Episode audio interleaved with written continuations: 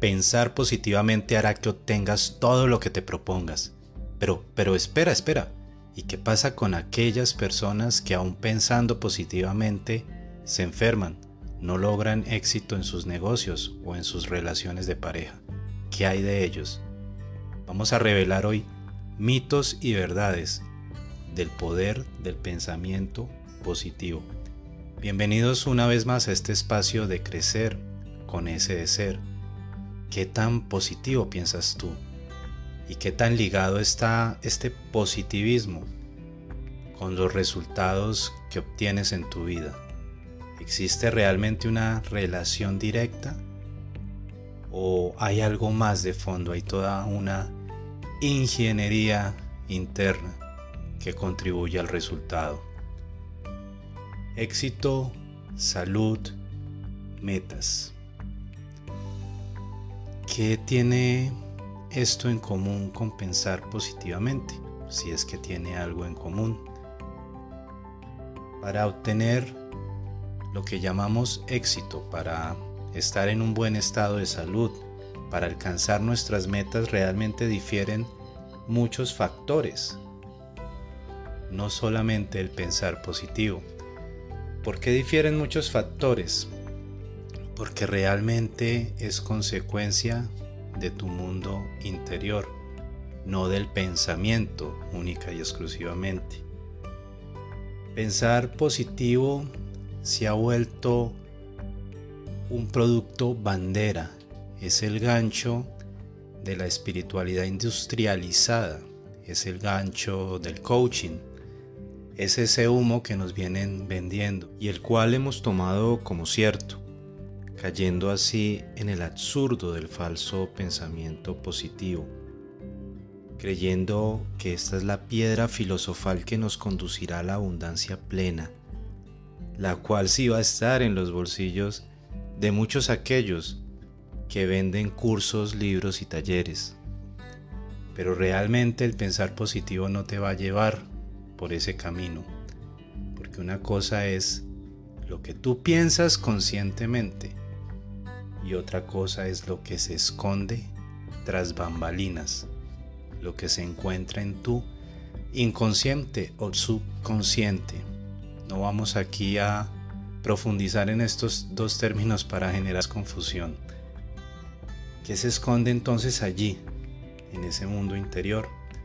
¿Y cuáles son los factores que te permiten alcanzar el éxito, un buen estado de salud y todas aquellas metas que te propongas. Lo he dividido aquí en tres factores desde mi perspectiva para que podamos reflexionar conjuntamente sobre el poder del pensamiento positivo. Tuve el primer encuentro con el poder del pensamiento positivo a través precisamente del libro titulado con ese mismo nombre, escrito por Norman Vincent Paul, quien tuvo cierta influencia en mi vida con su libro El poder de la gente tenaz. Norman Vincent Paul se planteaba que podía existir una relación estrecha entre el aspecto psicológico y la salud física entre cuerpo y mente. Si bien es cierto que esto recientemente se ha venido descubriendo a través de la psicoinmunología, podemos también ver con claridad que no es tanto el pensamiento positivo, es el mundo subconsciente, el mundo inconsciente. ¿Qué es lo que se oculta ahí? ¿Cuáles son las sensaciones. El mundo subconsciente está más vinculado a sensaciones que con pensamientos. Los pensamientos son producto, en algunos casos, precisamente de esas sensaciones del mundo inconsciente. ¿Cuáles son entonces, desde mi perspectiva, los tres factores que determinan la obtención de logros de una buena salud y de lo que conocemos como éxito? En primer lugar está ese primer factor, que no es el pensar en positivo, es lo que escondes en ese mundo inconsciente. Y voy a utilizar un ejemplo personal no para hablar de mí, sino para hacerlo didáctico.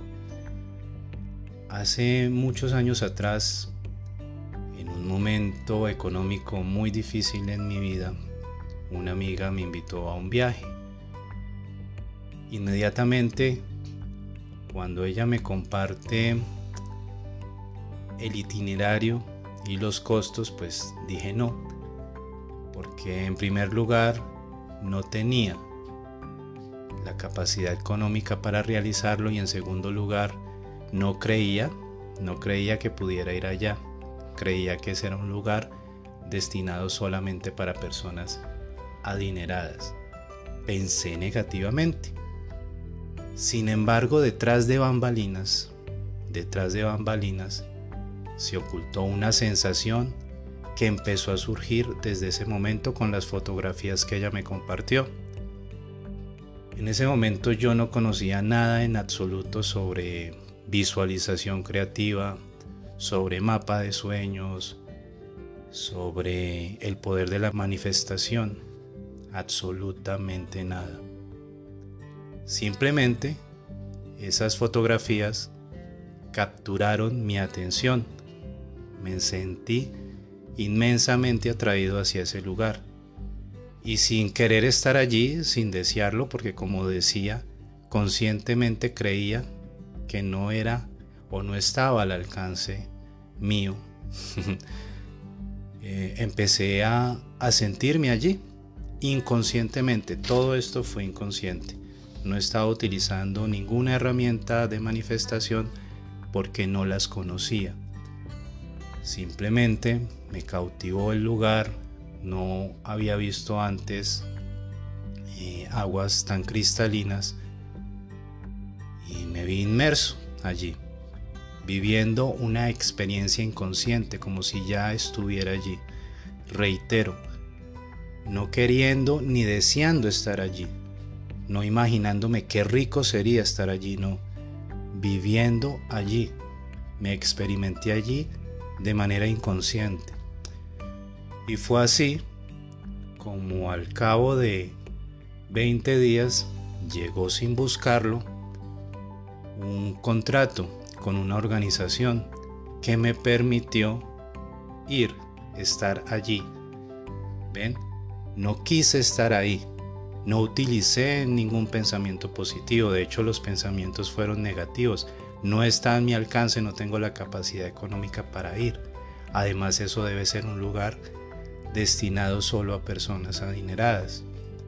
Sin embargo, desde mi inconsciente, viví la experiencia, me sentí allí. Y fue así como se dio esto. Entonces, primer factor, no es el pensar positivo, es que se esconde en tu mundo inconsciente.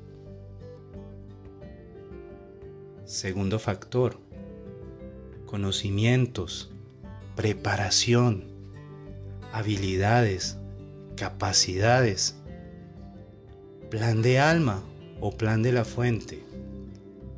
Todos llegamos a este mundo con diferentes destrezas y habilidades. Por ello la importancia del autoconocimiento puede que seamos muy buenos en matemáticas, pero desde ese pensamiento positivo queramos enfocarnos a la biología. no estoy aquí para matar sueños, pero hay que ser muy coherente. ¿Cuáles son tus habilidades y destrezas? Puede que te encante el fútbol, pero ¿qué tanta destreza y habilidad tienes para hacerlo? Quizás seas mucho mejor basquetbolista que futbolista. Por ello la importancia de autoconocerse y comprender también que existen factores externos como plan de alma o plan de la fuente. ¿Por qué los separo? ¿Por qué los divido? Porque aparte de que son las dos teorías que resuenan conmigo y que te invito a investigar, no tomes nada por cierto, reitero, si resuenan contigo, investiga. Plan del alma nos lleva a la idea, a la concepción de que antes de venir a esta encarnación elegimos qué tipo de vida, qué herramientas, qué habilidades, qué destrezas, qué capacidades íbamos a traer con nosotros. Y el plan de la fuente, el plan de Dios, está más relacionado con algo que leí en su momento en el curso de milagros. Y es que Dios se manifiesta a través de todos estos personajes, de todos nosotros, y Él es quien va llevando la batuta. Él es quien impone el libreto. Él es quien dirige la orquesta y designa igualmente habilidades, destrezas, talentos. Las dos teorías resuenan conmigo. No me he inclinado a una en especial.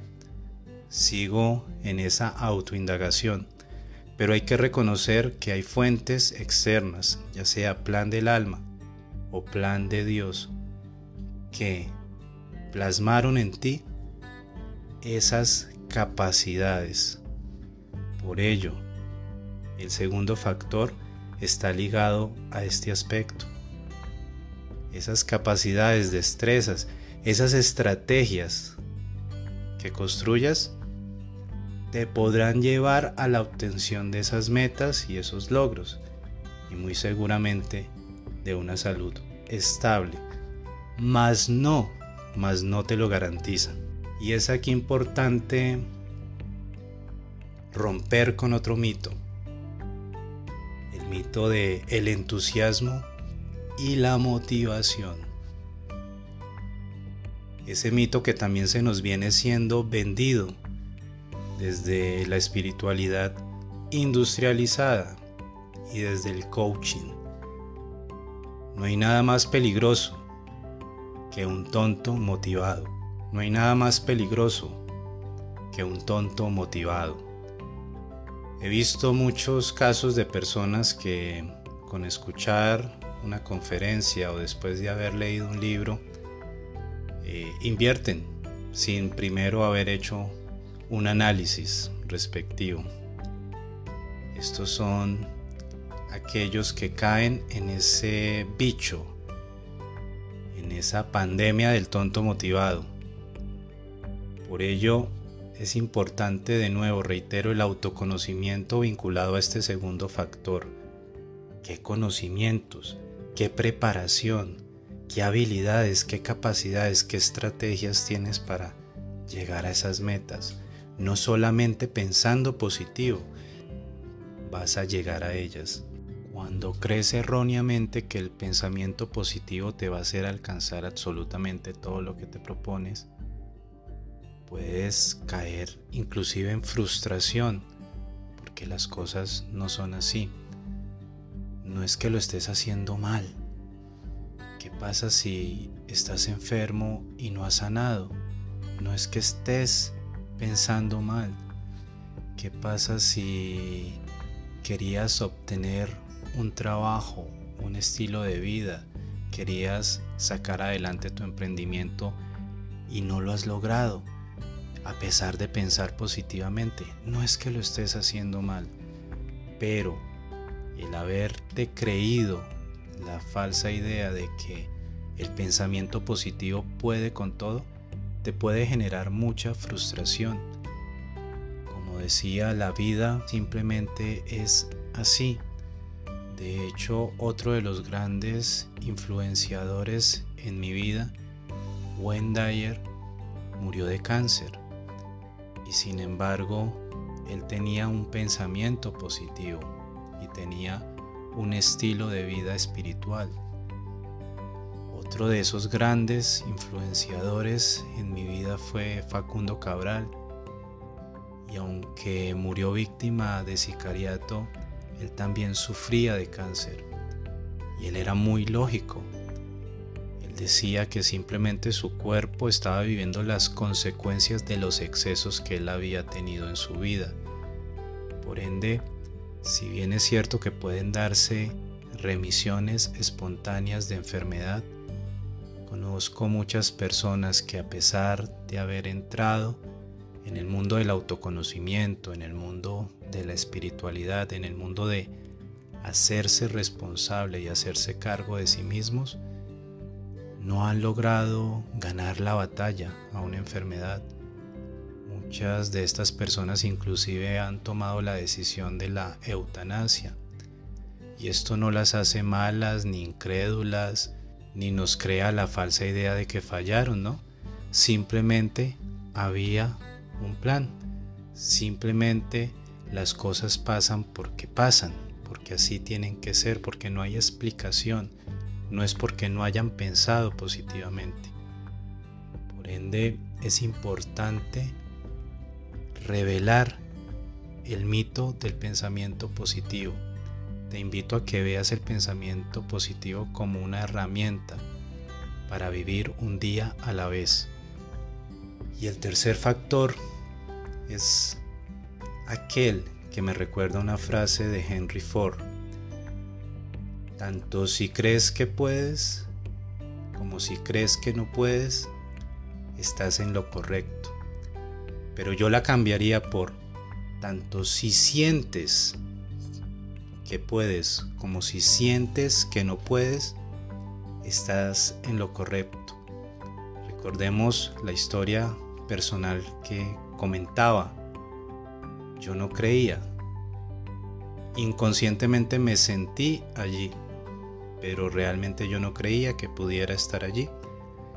Y así también se dio en otro momento de mi vida, sin buscarlo, sin quererlo, sin, sin desearlo. Me vi muy vinculado a mi serie favorita, Arrow, Flecha, y terminó llegando a mi vida dos aspectos con los cuales me había sentido muy identificado en la serie.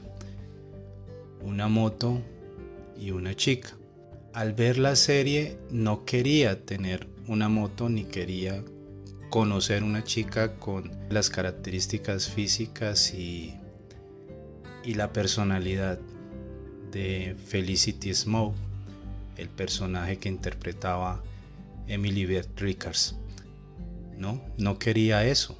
Simplemente interioricé tanto ese personaje en su momento, me identifiqué tanto con él, que terminó dándose en mi vida esos dos aspectos, los cuales no buscaba. De nuevo, fruto del mundo inconsciente.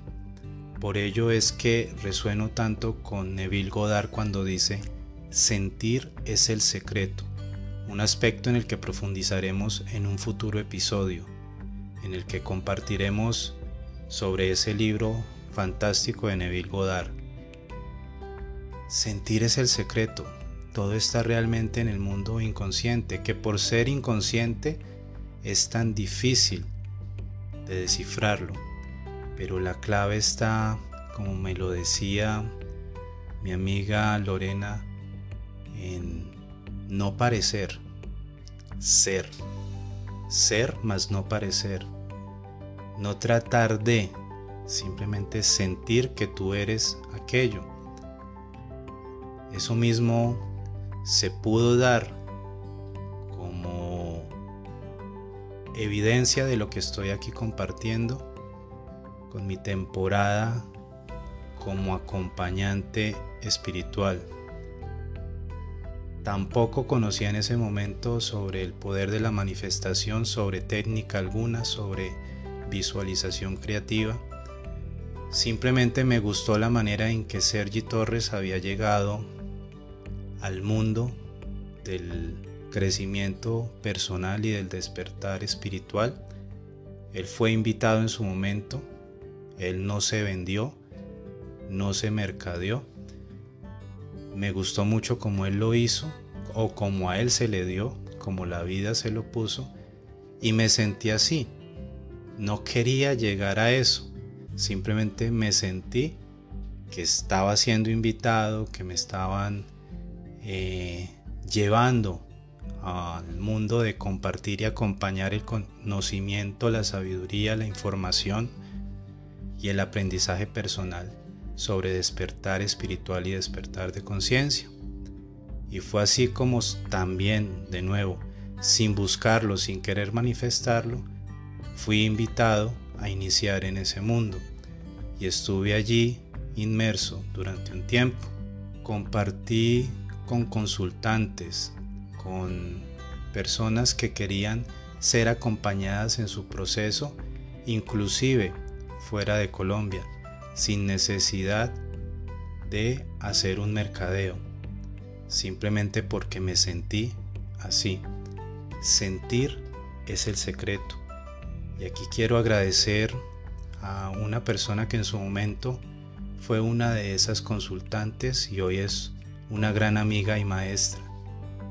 Como lo dice el libro anexo del curso de Milagros, en la relación terapeuta-paciente, el terapeuta termina aprendiendo muchísimo de su paciente. Gracias Wendy. De hecho ella, haciendo relación con el episodio anterior de la noche oscura del alma, me hizo el siguiente comentario, la siguiente reflexión. Quizá también la noche oscura del alma se viva de manera inconsciente, no nos hayamos dado cuenta de que la estamos viviendo. Y así como no hemos caído en cuenta de que estamos viviendo quizá una noche oscura del alma, no sabemos qué se esconde allá en ese mundo subconsciente. Además hay que aclarar algo, y quizá como factor extra, como factor adicional. Y es que queremos evitar cosas que quizás sean necesarias para nuestra evolución y despertar espiritual, como una enfermedad o una crisis económica. Ya lo veíamos en el episodio anterior.